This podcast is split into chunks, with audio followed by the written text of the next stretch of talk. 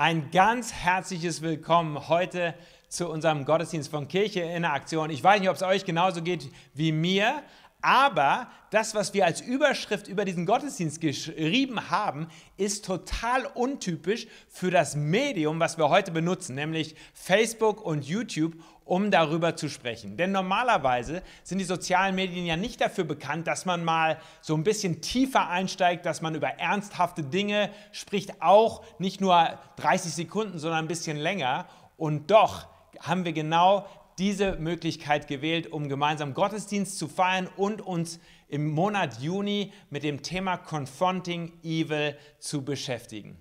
Ich möchte euch einladen, in der nächsten Stunde hier mit dabei zu sein, nicht weiter zu scrollen, nicht wegzuklicken, sondern mit dabei zu sein und euch darauf einzulassen, was wir versuchen inhaltlich herauszuarbeiten. Bei diesem ganz spannenden Thema Confronting Evil. Wie verhältst du dich, wenn keiner hinsieht? Was mir ganz wichtig ist am Anfang zu sagen, ist, wir sind keine Moralapostel. Wir sind auch keine Kirche, die mit Finger irgendwie auf andere zeigt und dann versucht irgendwie etwas hochzuhalten, wie wir alle uns verbessern müssen und wie wir doch auch irgendwie so schlechte Menschen sind. Und doch wollen wir uns über das Schlechte und auch das Böse in der Welt unterhalten und nicht nur in der Welt, sondern auch in unserem eigenen Leben. Und deswegen freue ich mich, dass ich heute Ruben Leinberger als ein Mann mitten aus dem Leben heraus mit dabei habe. Der Ruben ist Citypastor hier in Frankfurt und wir beide haben uns vorbereitet für diesen Gottesdienst, um gemeinsam tiefer in das Thema einzusteigen.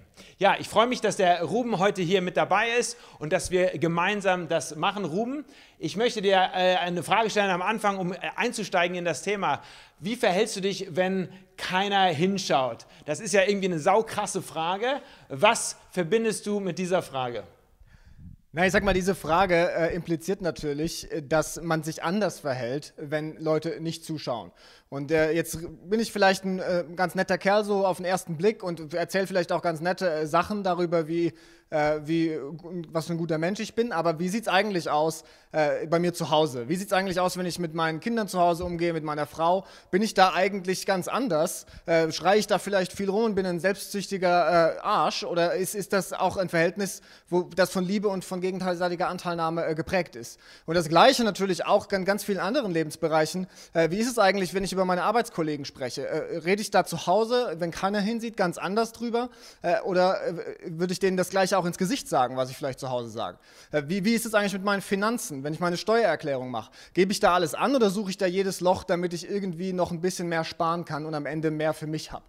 Äh, und das Ganze ist so ein bisschen gegründet um die Frage, ähm, wie, sieht das eigentlich aus? Warum mache ich bestimmte Sachen nicht? Äh, mache ich die, weil ich eine Strafe kriege oder weil äh, ich vielleicht negative Konsequenzen fürchten muss? Oder mache ich das, weil ich verstehen kann, was der Sinn dahinter ist?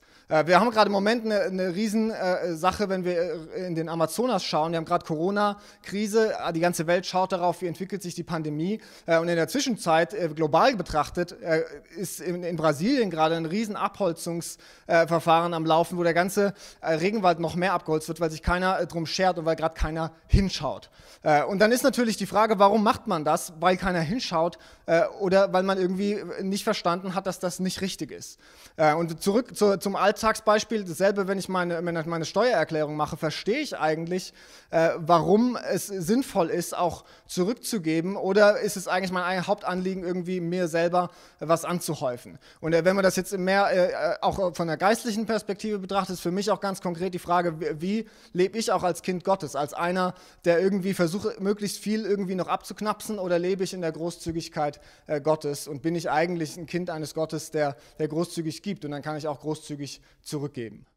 Ja, also äh, du hast im Grunde schon angesprochen, äh, nicht nur wir wollen reinschauen, wie es bei uns in der Family aussieht und in unserem eigenen Leben, sondern auch, wie es in der Welt aussieht. Jetzt, ich sag mal, wir sind ja beide Prediger und als Prediger sind wir bekannt als äh, Männer, die viele Worte bringen, die groß reden und die, äh, die große Worte um sich herum werfen. Und aber genauso irgendwie auch reingenommen, was leben wir eigentlich? Warum würdest du sagen, ist es so schwierig, Wort und Tat zusammenzubringen? Ja, ich würde sagen vor allem, weil ich natürlich in einer Welt lebe, in der ich auch im Alltag ganz bestimmte Entscheidungen jeden Tag treffe äh, und nicht jedes Mal darüber nachdenke, vielleicht so ganz genau, warum mache ich jetzt eigentlich gerade, was ich mache. Und das sind äh, ganz alltägliche Entscheidungen, die ich habe, äh, die einfach äh, davon geprägt sind, in was für einer Kultur ich lebe. Äh, allein wenn ich in den Supermarkt gehe und schaue mir die Sachen an, die es da gibt, dann nehme ich mir die billigsten Dinge raus, weil das macht jeder so, ist ja praktisch, muss ich nicht so viel bezahlen. Dass natürlich am anderen Ende jemand anders den Preis dafür bezahlt, wenn ich mir die günstigsten Dinge äh, raussuche, ist irgendwie klar, aber es ist einfacher und ich bin versucht, äh, einfach das zu nehmen, was mir gerade den besten Vorteil bringt. Das Gleiche, wenn man es ein bisschen größer sieht, äh, es ist natürlich äh, einfach zu sagen, ja, ich bin dafür, dass wir uns für soziale Gerechtigkeit einsetzen. Ich bin dafür, dass wir Minderheiten äh, den Rücken stärken, dass wir für die da sind. Aber dann tatsächlich im Alltag auch mal auf eine Demonstration zu gehen und wirklich sich für andere einzusetzen, das kostet was. Das ist unangenehm, das raubt mir Zeit, da komme ich vielleicht in Schwierigkeiten und dann bin ich versucht zu sagen, ah, vielleicht bin ich einfach auf dem Auge blind und ich mache mein Ding und kümmere mich um mich. Und, und so ist es natürlich schwierig, entgegen einer bestimmten Kultur zu leben. Äh, und es ist schwierig und es ist kostspielig und es ist eine Entscheidung, die dahinter steht. Äh, und es ist eine Entscheidung, die, die ich jeden Tag irgendwie treffen muss. Äh, und deswegen ist es, ist es ganz schwierig, das, das in Einklang zu bringen mit dem, was ich glaube und was ich überzeugt bin, aber dann im Alltag eben. Und doch wollen wir versuchen, das in den Einklang zu bringen und mit unserem Leben abzugleichen. Ich äh, freue mich darüber, dass ihr auch eingeschaltet habt. Ihr merkt, wir steigen richtig intensiv direkt ein. Ich möchte zu Beginn äh, des Gottesdienstes jetzt äh, ein Gebet sprechen, weil wir wirklich auch vertrauen wollen, dass Gott uns leitet und führt und uns hilft in diesen Fragestellungen. Lass uns zusammen beten. Herr Jesus, ich möchte dir danken für diesen Tag und diese Gelegenheit, jetzt Gottesdienst zu feiern. Und wir wollen wirklich fragen, wer sind wir? Und nicht nur, wenn man uns sieht äh, auf einer Bühne oder im Rampenlicht oder vor unseren Kollegen, sondern wer sind wir auch dann, wenn wir alleine sind und wenn wir alleine am Denken sind und am Fühlen sind. Und einige sind jetzt auch hinter dem Bildschirm oder am Rechner und sind alleine. Ich möchte dich bitten, Herr, dass du durch deinen Geist jetzt zu uns sprichst. Amen. Servus Kia, schön, dass ihr wieder dabei seid diesen Sonntagmorgen. Das ist die Joanna, mein Name ist Adi. Wir sind gerade in Nordrhein-Westfalen und haben die Ehre, mit und für euch Lobpreis zu machen. Ich lade dich ein, dass wir aufstehen zusammen und diese Lobpreiszeit genießen. Das ist ein Tag, gemacht für mich, was auch geschieht, ich beklag mich nicht. Ich hoffe nur, auf dich allein. Ich lobe dich und werd mich freuen. Ich danke dir für das,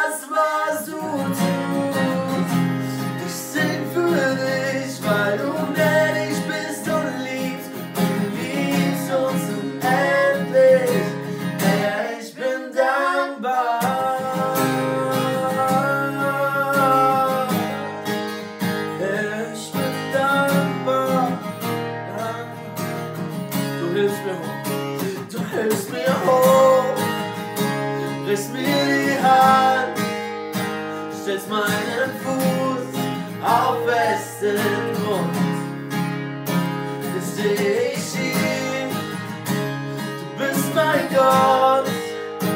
Mein treuer Fisch. Mein Zuflucht.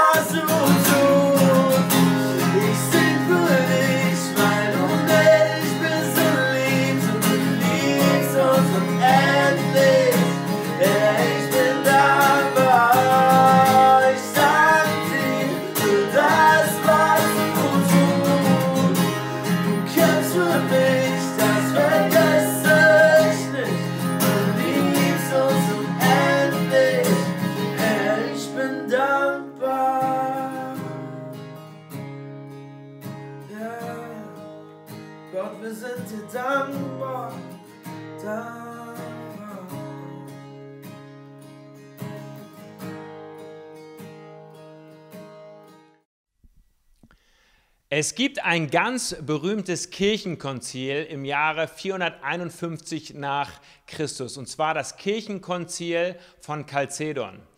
Bei diesem Kirchenkonzil wurde festgeschrieben, nachdem viele Jahre darüber diskutiert worden ist, ob Jesus denn ganz Mensch und ganz Gott sei, dass er eben genau beides ist. Jesus war zu 100% Gott, aber auch zu 100% Mensch. Vorher hat man diskutiert, war er vielleicht 50% Mensch und 50% Gott, war er 60% Gott und 40% Mensch. Es war eine Unsicherheit da, aber die Christen im Konzil haben sich eindeutig festgelegt. Wir glauben, und das glauben wir bis heute als Christen übrigens über alle Konfessionen hinweg, dass Jesus zu 100% Mensch war und zu 100% Gott. Und wir wollen uns eine Stelle anschauen, in der im Grunde diese beiden Realitäten aufeinandertreffen, aber in der wir auch sehen, dass Jesus eben ganz Mensch war. Ich spreche aus der, über die Stelle aus Matthäus Evangelium Kapitel 4, die wir jetzt gleich zusammen lesen werden. Da lesen wir nämlich davon, dass Jesus versucht worden ist in der Wüste. Und da wird in den Anfangsversen beschrieben, dass er Bedürfnisse hatte, ganz menschliche Bedürfnisse. Er hatte Hunger, er hatte Durst, er fühlte sich einsam. Und gerade in dieser, ich sag mal, sehr menschlichen Situation wurde er angefeindet. Lass uns zusammen in diesen Text reinschauen aus Matthäus Evangelium Kapitel 4. Hallo ihr Lieben, ich grüße euch ganz herzlich aus dem wunderschönen und sonnigen Darmstadt und ich lese heute die Schriftlesung aus Matthäus 4, die Verse 1 bis 11. Da ward Jesus vom Geist in die Wüste geführt, auf dass er von dem Teufel versucht würde. Und da er 40 Tage und 40 Nächte gefastet hatte, hungerte ihn. Und der Versucher trat zu ihm und sprach, Bist du Gottes Sohn, so sprich, dass diese Steine Brot werden. Und er antwortete und sprach, es steht geschrieben, der Mensch lebt nicht vom Brot allein, sondern von einem jeglichen Wort, das durch den Mund Gottes geht. Da führte ihn der Teufel mit sich in die heilige Stadt und stellte ihn auf die Zinne des Tempels und sprach zu ihm, Bist du Gottes Sohn, so lass dich hinab, denn es steht geschrieben, er wird seinen Engeln über dir Befehlen tun, und sie werden dich auf den Händen tragen, auf dass du deinen Fuß nicht an einem Stein stoßest. Da sprach Jesus zu ihm wiederum, steht auch geschrieben, du sollst Gott, deinen Herrn, nicht versuchen. Wiederum führte ihn der Teufel mit sich auf einen sehr hohen Berg und zeigte ihm alle Reiche der Welt und ihre Herrlichkeit und sprach zu ihm, das alles will ich dir geben, so du niederfällst und mich anbetest. Da sprach Jesus zu ihm, Hebe dich weg von mir, Satan, denn es steht geschrieben, du sollst anbeten, Gott, deinen Herrn, und ihm alleine dienen. Da verließ ihn der Teufel und siehe, da traten die Engel zu ihm und dienten ihm. Jetzt haben wir gerade gelesen von einer Unterhaltung, einem Zwiegespräch oder einem Streitgespräch oder einer Diskussion zwischen dem Widersacher und Jesus. Jetzt, Ruben, wenn ich dich frage als Theologen, wie siehst du denn hier die Aussagen des Widersachers? Was fällt dir dabei auf? Ja, das Erste, was mir auffällt, ist vor allem erstmal, dass äh, jede Herausforderung, äh, die der Widersacher hier stellt, äh, an, eine, an, eine, Voraussetzung geknüpft ist. Also jede, jede äh, Herausforderung, die er stellt, jeder Vers, den wir dort lesen, äh, ist erstmal äh, vorausgeschrieben mit dem Satz, wenn du der Sohn Gottes bist. und der Widersacher nimmt dabei Bezug darauf, dass im Grunde genommen kurz bevor Jesus da in die Wüste gegangen ist, er getauft wurde und bestätigt wurde vom Himmel her von Gott, das ist mein geliebter Sohn. Darauf nimmt er Bezug und dann macht er im Grunde Grunde genommen deutlich und weist ihn darauf hin, pass mal auf, Jesus, du bist doch ein besonders mächtiger äh, Mann. Du hast doch alle Möglichkeiten, die man sich vorstellen kann. Warum, äh, und da fängt es an in Vers 3, warum musst du denn Hunger haben? Das ist doch unnötig. Du hast so viel Macht und Möglichkeiten. Lass dir doch einfach bringen, was immer du willst. Du kannst es doch haben, mach's doch einfach. Äh, und das, dann geht das weiter und er sagt wieder, wenn du der Sohn Gottes bist, äh, dann du bist doch ein toller Mann, du hast doch all die Macht und Möglichkeiten. Zeig doch mal, wie groß du bist. Guck mal, du kannst dich doch mal selbst ein bisschen promoten, du kannst doch mal äh, dich im Grunde genommen vom Tempelberg hinunterstürzen und aller Welt zeigen, dass du äh, ein richtig äh, krasser Typ bist. Äh, und dann äh, geht er weiter und, und, und sagt, äh, pass auf, äh, wir gehen noch weiter, du kannst eigentlich alles haben auf dieser Welt. Du kannst die Herrschaft dieser ganzen Welt haben. Äh, es gibt nur eine Bedingung und das ist das im Grunde genommen, worauf äh, der Widersacher hier auch endet. Und das finde ich ganz interessant zu beobachten, auch diese Dynamik, die da drin steckt. Er kommt von den ganz persönlichen Bedürfnissen hin zu einem Bedürfnis, das alle Menschen teilen, eben jemand zu sein, hin dazu, dass er sagt, du kannst alles haben, was du willst, unter einer Bedingung, nämlich, dass du dich meinen Spielregeln, den Spielregeln dieser Welt oder wenn man sagen will, die Spielregeln des Bösen unterwirfst. Äh, so im Grunde genommen, der, der Widersacher endet damit, äh, in diesen ganzen Fragen, die er Jesus stellt, äh, dass er sagt, äh, pass auf, die eigentliche Versuchung in diesem ganzen Ding hier ist, äh, du kannst alles haben, was du willst, aber du musst nach den Spielregeln dieser Welt, nach der Spielregeln des Bösen spielen. Das ist also ein richtiges Zwiegespräch, was wir hier lesen. Und, und im Grunde versucht der Widersacher Jesus so anzupieksen, zu locken, zu, zu provozieren mit seinen Aussagen. Wie antwortet jetzt Jesus auf, im Grunde auf diese Sticheleien? Auch da ist es äh, super wichtig, dass wir äh, uns überlegen, was vorher passiert ist. Ich habe es schon angesprochen, äh, Jesus wurde vorher getauft und ist aus dem Jordan herausgestiegen und ist in die Wüste gelaufen. Äh, ohne diesen Kontext wird ganz schwierig zu verstehen, wie Jesus hier eigentlich antwortet, denn er lehnt ja jedes Angebot äh, des Widersachers ab. und zwar auf eine Art und Weise, die ganz eng damit verknüpft ist, was vorher passiert ist. Denn er ist getauft worden und damit hat er symbolisiert, so wie wir alle, wenn wir getauft wurden, dass wir einer bestimmten Art zu denken gestorben sind und auferstanden zu einer äh, neuen Art zu denken, dass wir äh, eine neue Berufung haben. Und so geht Jesus in seiner neuen Berufung in die Wüste und da kommt eben dieser Widersacher und äh, stellt ihm eigentlich die Frage, pass auf, äh, du kannst alles haben, was du willst, aber nach einer alten Art und Weise zu denken und zu leben. Und darauf antwortet Jesus dann ganz klar, äh, Schritt für Schritt äh, in, in, Vers 4 auf die erste Herausforderung. Er sagt dem Teufel, pass auf, ja, ich habe Hunger, aber was ich brauche, das lasse ich nicht, nicht stillen dadurch, dass ich meine Macht und meine Möglichkeiten einsetze, damit es mir selber besser geht, äh, sondern wenn ich was brauche, dann ist das für alle. Und wir sehen das später, Jesus äh, tut äh, Wunder, wo Essen vermehrt wird, aber das ist dann für alle. Das ist nicht nur für meinen selbstsüchtigen Zwecke so gesprochen, sondern das ist für alle. Und auf die zweite Herausforderung, Versuchung antwortet er auch und sagt, ja, äh, das stimmt, ich bin äh, ein besonderer, äh, ich bin jemand Besonderes und da werden Zeichen und Wunder geschehen, aber nicht, um mich selbst zu promoten, um irgendwie allen zu zeigen, hey, guck mal, was ich kann, sondern damit Heilung und Wiederherstellung für andere passiert. und als drittes dann auf diese Frage hin, du kannst alles haben, was du willst, wenn du nach den Spielregeln des Bösen spielst, antwortet Jesus ganz klar, äh, pass mal auf, Widersacher, pass auf, Satan, äh, das ist eigentlich von vorgestern, was du mir hier gerade vorschlägst. Ich bin gekommen, hier in die Wüste gelaufen, nach meiner Taufe, äh, auf dem Weg, was Neues einzuläuten, meine Berufung zu leben als der Sohn Gottes. Und da ist diese Art von, äh, von Vorschlag, die du mir hier machst, die ist einfach von vorgestern, die passt nicht. Und darauf kann ich nur antworten, ich lebe nach den Prinzipien des Reiches Gottes. und so geht Jesus aus dieser Begegnung heraus, eben nicht als jetzt der Herrscher der Welt, der alles unter seiner Kontrolle hat, sondern er geht heraus, und das ist, lesen wir dann wörtlich, äh, in der Kraft des Heiligen Geistes. Und diese Kraft ist eben genau die Kraft, äh, wo wir, wo wir äh, dann lesen können, im Grunde genommen, das ist die Kraft, die uns die Möglichkeit gibt, nach den Prinzipien des Reiches Gottes zu leben, die uns die Möglichkeit gibt, unsere Berufung auch zu leben und die uns die Möglichkeit gibt, dem Bösen keinen Nährboden zu geben. Jetzt haben wir vor einer Woche zusammen hier mit dem Eric Smith aus Darmstadt im Gottesdienst die Definition von Versuchung äh, genannt. Und der Eric hat uns äh, eine mitgegeben, die lautet, Versuchung ist die Neigung zu einer Entscheidung, die dich ablenken oder abhalten kann, deine von Gott gegebene Berufung auszuleben. Oder andersrum, er hat gesagt, es ist ein Nährboden für das Böse. Versuchung ist ein Nährboden für das Böse. Wenn, wenn, du jetzt mal den Transfer rüber zu uns machst, Ruben. Ähm, Jesus war da im Zwiegespräch mit, mit, dem Teufel, mit dem Widersacher, hat dem widerstanden. Jetzt, was ist da für uns drin? Wie, wie können wir das jetzt auf heute und auf uns beziehen? Ja, ist gut, dass du diese Definition ansprichst, die wir letztes Mal schon gehört haben.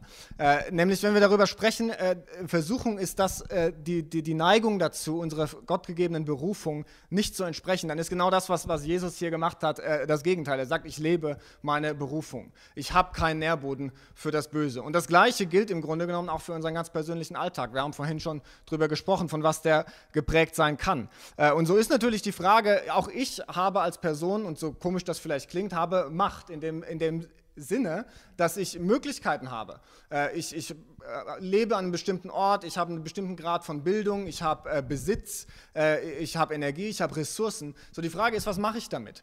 Ähm, und da ist die Frage an mich gestellt, ganz persönlich, auch für, an jeden von uns, äh, an die ihr jetzt hier zuschaut. Was machst du mit dem, was du an Möglichkeiten hast in dieser Welt? Äh, lebst du deine Berufung als Kind Gottes äh, oder lässt du dich versuchen, davon auf eine Art und Weise äh, zu leben, äh, wie es äh, unsere Kultur vielleicht auch vorgibt oder wie es, wie es der Widersacher uns, uns auch nahelegt. Ähm, und äh, ganz konkret gesprochen ist das einfach so, ich, ich kann natürlich schauen, wie ich meinen äh, persönlichen Vorteil nach vorne bringe, wie ich mir möglichst viel im Leben anhäufe. Oder äh, ich frage, wie kann ich mein Geld, meine Zeit, meine Ressourcen einsetzen, um anderen zu dienen, um für andere da zu sein, äh, um vielleicht in meiner Nachbarschaft, in meiner Stadt Verantwortung zu übernehmen und was Konkretes zu machen. Das führt erstmal nicht äh, vielleicht ganz konkret dazu, dass ich jetzt viel mehr habe, äh, aber am Ende zu viel größerem Frieden. Äh, und, und so ist im Grunde genommen die Frage an mich persönlich in meinem Alltag auch gestellt, gebe ich der Versuchung Raum, äh, möglichst schnell etwas anzuhäufen, mit eine Abkürzung zu gehen, was jetzt das schnelle Glück zu haben, oder habe ich einen größeren Frieden im Blick? Lebe ich meine Berufung als Kind Gottes, das auf das Reich Gottes schaut äh, und, und dahin schaut auf den ganzheitlichen Frieden Gottes? Äh, und so ist es im Grunde genommen, kurz gesprochen, so, äh, der Weg, äh, zum ganzheitlichen Frieden Gottes, äh, der kennt keine Abkürzungen, der kostet uns tatsächlich etwas. Ja, und was äh, das mit uns noch eine Ebene tiefer zu tun hat, wie wir auch ein Leben führen können, wo, was nicht bestimmt ist davon, dass wir immer nur unser eigenes Vorteil herausspielen und eben die schnellste Abkürzung nehmen, da wollen wir gleich noch eine Ebene tiefer einsteigen. Jetzt wollen wir erstmal noch mal zusammen singen.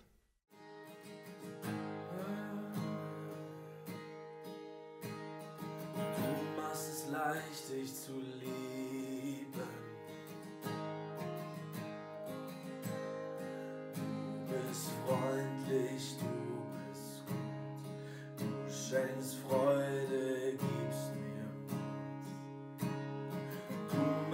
Leicht, dir zu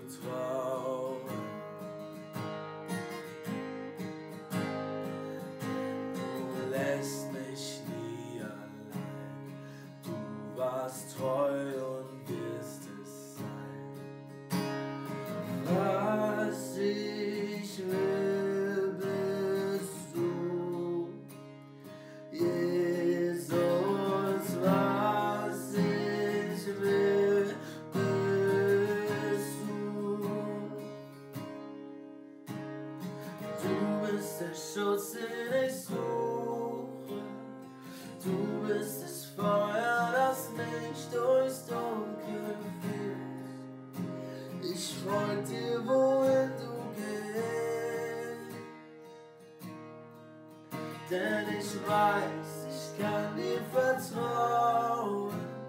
Ich fürchte mich nicht, denn du bist bei mir. Ich folg dir,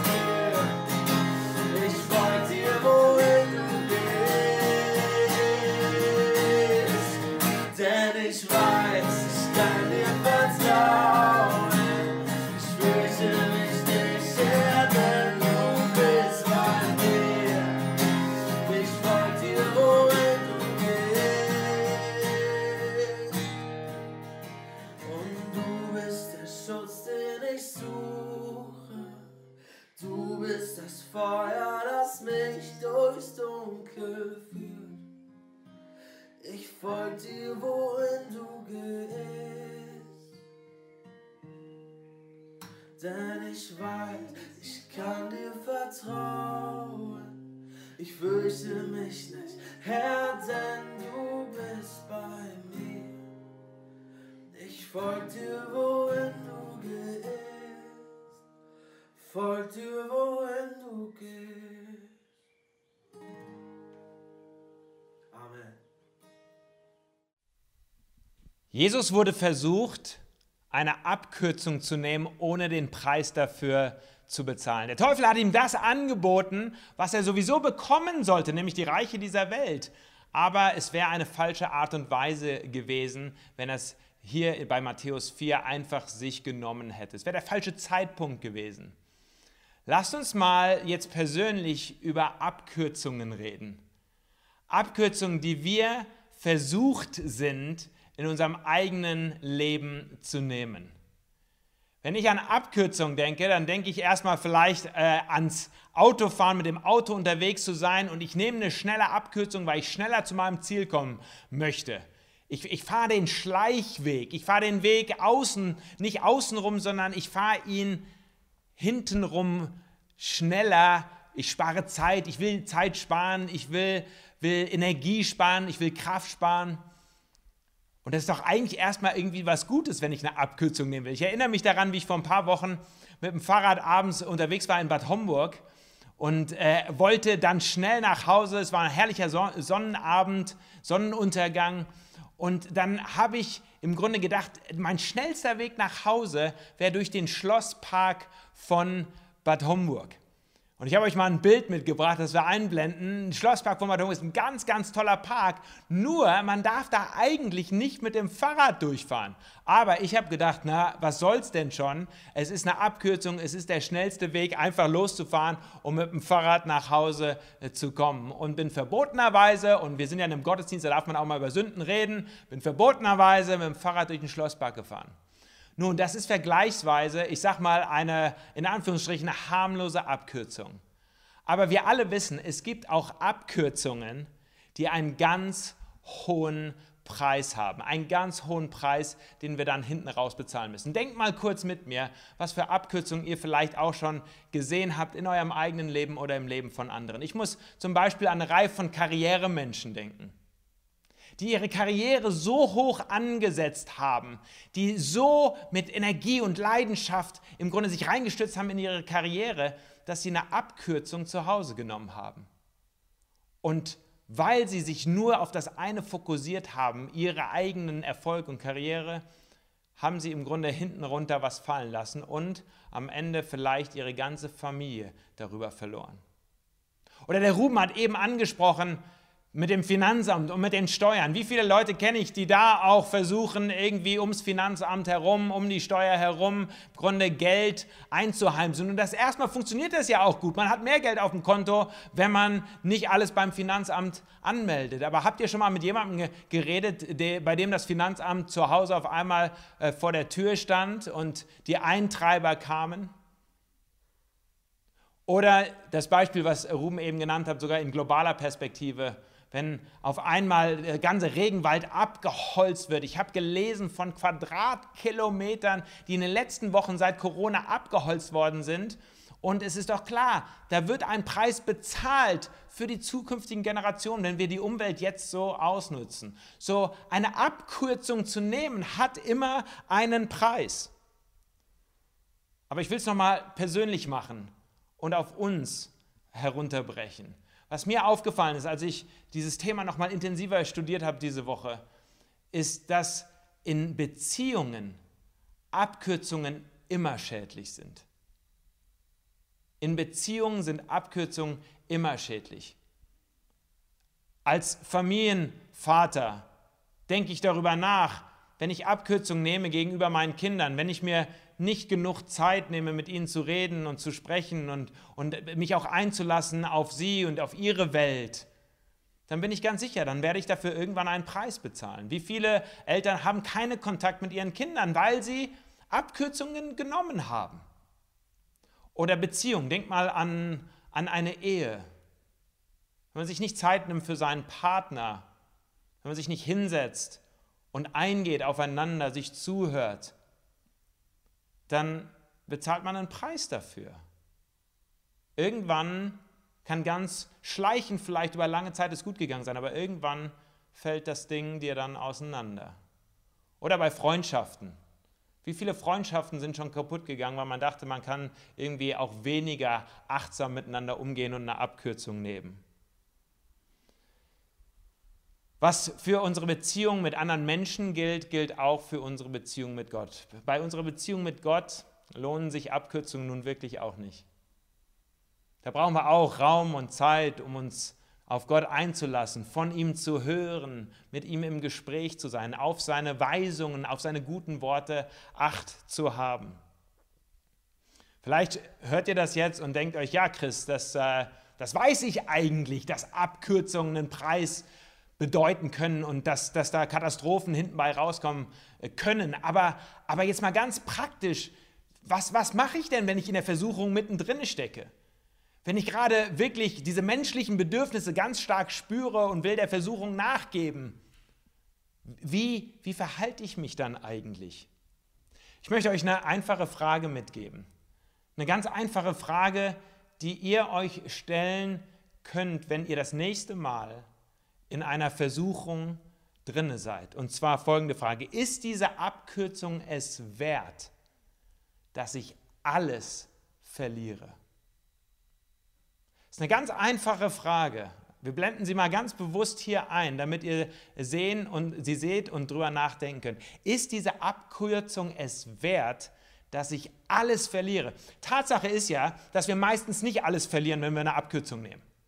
Also als ich mit dem Fahrrad durch den, äh, durch den Schlosspark gefahren bin, hat mich keiner erwischt und ich bin schneller an mein Ziel gekommen und es hat im Grunde keinen Schaden gebracht. Aber um ganz ehrlich zu sein, wenn ich darüber nachdenke, mit wie vielen Menschen ich schon seelsorgerlich zusammengesessen habe, die eine Abkürzung zu viel genommen haben und die dann auf einmal eine Riesenkrise heraufprovoziert haben, einen riesen Scherbenhaufen äh, äh, hervorgebracht haben in ihrem Leben und im Leben ihrer Familie und ihrer Beziehung, dann ist es doch ganz klug und deswegen diese Frage, mal darüber nachzudenken, was das Ende ist eigentlich, wenn ich Abkürzungen nehme. Was ist denn mit anderen Worten the Worst-Case-Szenario von Abkürzungen? Hast du darüber schon mal nachgedacht? Hast du es schon mal zu Ende gedacht? Und ich glaube wirklich, dass uns das helfen kann. Manchmal müssen wir die Dinge her vom Ende her sehen. Was ist denn, wenn ich immer wieder Abkürzungen nehme, wenn ich immer wieder was von der Steuer hinterziehe, wenn ich immer wieder mir nicht genug Zeit in meinen Beziehungen nehme, wenn ich immer wieder egoistisch bin in der Situation und nur an mich denke? Vielleicht macht es dann irgendwann einen großen Krach und alles geht kaputt. Ich will uns helfen. Und ich glaube, dass Gott uns helfen will, dass wir unser Leben erfolgreich gestalten. Deswegen machen wir Gottesdienste, um Menschen auch zu helfen. Zu helfen, dass, dass sie auch mit den Herausforderungen ihres eigenen Lebens klarkommen. Auch mit dem Bösen, das an die Tür klopft. Auch mit den Dingen, die uns hineinlocken wollen, hineinführen wollen in was Böses, dass wir da meisterhaft hindurchkommen. Ich möchte euch zum Schluss einen Vers aus der Bibel mitgeben, der für mich ganz einprägsam war als junger Mann, als ich angefangen habe, die Bibel selbst zu lesen und zu studieren. Und zwar ist es ein Wort aus Psalm 119, Vers 9. Da wird die Frage gestellt, wie wird ein junger Mann seinen Weg unsträflich gehen? Und die Antwort folgt im nächsten Satz, wenn er sich hält an deine Worte. Wie wird ein junger Mann oder eine junge Frau oder ein alter Mann oder eine alte Frau oder ein Kind seinen Weg unsträflich gehen? Das ist die Frage danach, wie können wir eigentlich unser Leben erfolgreich gestalten, damit wir nicht eine Krise haben, damit wir nicht Scherbenhaufen produzieren in unseren Beziehungen, damit wir nicht das finanzielle Desaster erleben. Die Antwort lautet ganz einfach, wenn wir uns halten an deine Worte, o oh Herr. Die Worte, die wir in der Bibel mitbekommen haben, durch die Briefe, durch die Lehrtexte, durch die Evangelien, sollen uns helfen, in unserem Alltag wirklich gut auch durch Versuchungen hindurchzukommen und dem Bösen zu widerstehen und das Böse zu überwinden. Wenn ihr nochmal euch vor Augen führt, hier Matthäus 4, wie hat Jesus auf die Versuchung des Widersachers geantwortet? Mit Worten der Schrift. Er hat geantwortet mit Worten, die ihm mitgegeben waren, schon von Kindesbeinen an. Worten aus der Schrift. Die hat er ihm entgegengesetzt. Ich möchte euch einladen, heute und in der kommenden Woche, wenn ihr in Versuchung reinkommt, wenn ihr auf einmal mit Bösem konfrontiert seid, auch in euch selbst, dass ihr an das Ende denkt. Was ist das Schlimmste, was hieraus passieren kann, wenn ich dem jetzt wieder nachgebe? Erstens und zweitens, dass ihr schaut, was sind eigentlich die guten Worte, die Gott dir und uns mitgeben möchte, um da durchzukommen. Lasst mich ein Gebet zum Abschluss dieses Gottesdienstes sprechen. Herr Jesus, ich möchte dich bitten, dass du uns klug machst. Dass wir an die Konsequenzen unserer Handlungen denken und dass wir dann Schritte gehen des Gehorsams. Wir wollen uns halten an deine Worte, denn deine Worte, so sagt die Schrift, sind Leben für uns. Hilf uns heute auf unserem Weg. Amen. Normalerweise würden wir uns um diese Jahreszeit kräftig vorbereiten auf unsere Hilfseinsätze und auf unsere Sommerpause bei Kirchenaktion. Doch in diesem Jahr 2020 ist alles ganz anders. Und aus diesem Grund haben wir als Pastorenteam uns auch entschieden, dass wir die diesjährige Sommerpause etwas anders gestalten. Wir werden über den Sommer jeden Sonntag Gottesdienste haben, ob online oder vielleicht in Präsenz. Das wissen wir jetzt noch nicht ganz genau aufgrund der Bestimmungen und die sich regelmäßig ändern. Aber wir wollen über den Sommer trotzdem regelmäßig Gottesdienste und auch Abendmahl veranstalten. Was wir uns zusätzlich aber überlegt haben, ist, dass wir ein, zwei Sonderaktionen starten wollen. Auch dort können wir noch nicht ganz genau Informationen rausgeben, aber was ich euch heute schon mal mitgeben kann, ist, dass ihr euch den 12. Juli als Save the Date eintragen könnt. Denn an diesem Tag wollen wir eine Art Spendenlauf machen. Normalerweise haben wir jedes Jahr einen großen Spendenlauf für unsere Hilfseinsätze. Den konnten wir dieses Jahr leider auch nicht durchführen, aber wir arbeiten an einer Alternative natürlich ganz Corona-konform und das wollen wir gemeinsam am 12. Juli machen. Alle Infos dazu werden in den nächsten Tagen auch nochmal auf Social Media und auf unserer Webseite kommen. Äh, ihr könnt euch auch immer up to date halten, wenn ihr auf www.kirchenaktion.de slash special events geht. Äh, da werdet ihr alles finden, da werden wir alles teilen. Und ich freue mich, dass wir trotzdem den Sommer gemeinsam verbringen können. Außerdem, falls ihr heute das erste Mal hier seid, in unserem Gottesdienst, dürft ihr euch gerne auch melden bei uns. Ihr dürft auf Kirchenaktion slash neu hier eure E-Mail-Adresse oder eure Daten hinterlassen und dann melden wir euch bei euch und informieren euch über alles, was wir so machen. Dann bleibt mir noch zu sagen, wir sehen uns nächste Woche Sonntag um 13 Uhr wieder beim nächsten Live-Gottesdienst zum Thema Confronting Evil. Schönen Sonntag euch noch. Ich freue mich über jeden, der hier dabei war heute bei unserem Online-Gottesdienst. Äh, mega gut, dass ihr eingeschaltet habt. Äh, es ist so eine großartige Möglichkeit, hier äh, Sonntag eine Stunde miteinander zu verbringen. Und ich hoffe, dass ihr auch was mitnehmen konntet, dass Gott zu euch heute gesprochen hat, in euer Leben, in eure ganz persönliche Situation hinein. Wenn ihr noch irgendwelche Fragen, Anliegen oder irgendwas habt, wir sind immer da. Meldet euch gerne bei uns. Wir sind immer offen für Gespräch. Wir haben eine ganze Reihe von Angeboten unter der Woche. Seid da gerne auch mit dabei. Jetzt zum Abschluss dieses Gottesdienstes möchte ich noch den Segen sprechen für den heutigen Sonntag. Und ich habe ganz bewusst ausgewählt Worte aus dem Hebräerbrief heute, die ich euch mitgeben möchte, die ich am Ende dieses Gottesdienstes über uns stellen möchte. Und ich lese vor aus Hebräer 13, Vers 20.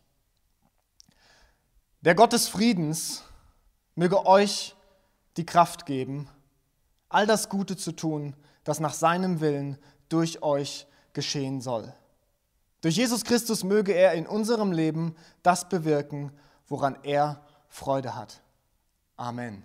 Seid gesegnet und ich wünsche euch einen ganz großartigen Sonntag und sehen uns hoffentlich in der nächsten Woche wieder spätestens zum nächsten Online-Gottesdienst. Macht's gut.